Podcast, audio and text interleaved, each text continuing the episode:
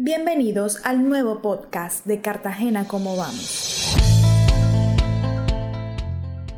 Hoy queremos compartir con ustedes datos relacionados a los niveles de riesgo en la ciudad teniendo en cuenta la temporada de lluvias y huracanes. De acuerdo con el IDEAM, el clima de Cartagena se considera cálido seco. La temporada seca se extiende de diciembre a abril, es decir, cinco meses, donde prácticamente puede llover menos de cinco días al mes. Por su parte, en los meses de mayo a noviembre, las lluvias son más frecuentes y en promedio llueve entre 10 y 15 días, siendo el mes más lluvioso octubre, donde puede llover hasta 16 días con un volumen mucho mayor al de los demás meses. Por su parte, el Centro Nacional de Huracanes de Estados Unidos indicó que la temporada de huracanes en 2022 iría del 1 de junio al 30 de noviembre. No obstante, empezó a emitir alertas de eventos meteorológicos tropicales dos semanas antes. Durante este periodo, la ciudad también podría ser afectada por el paso de huracanes, tal como ocurrió en 2020 tras el paso del huracán Iota que dejó muchos damnificados. En 2018, cuando el DNP hizo el último cálculo de índice del riesgo ajustado a las capacidades, resultó que en Cartagena el 45,6% de la población era vulnerable a las amenazas hidrometeorológicas. Esto porque a pesar de que los riesgos existentes por inundaciones y demás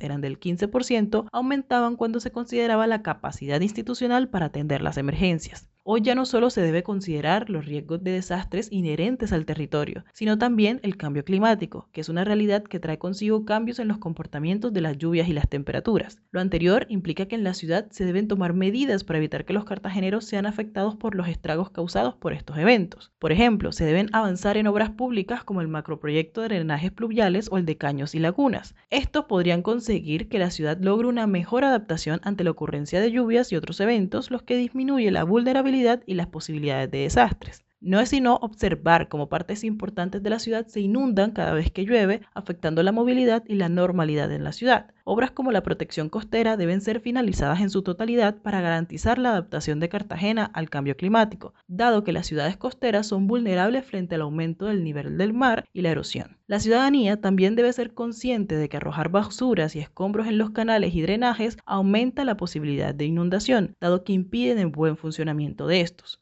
Por tanto, la administración y los cartageneros deben hacer su parte para estar mejor preparados durante esta temporada de lluvias y huracanes por la que atravesamos. Nos escuchamos la próxima semana con más datos y análisis sobre cómo vamos.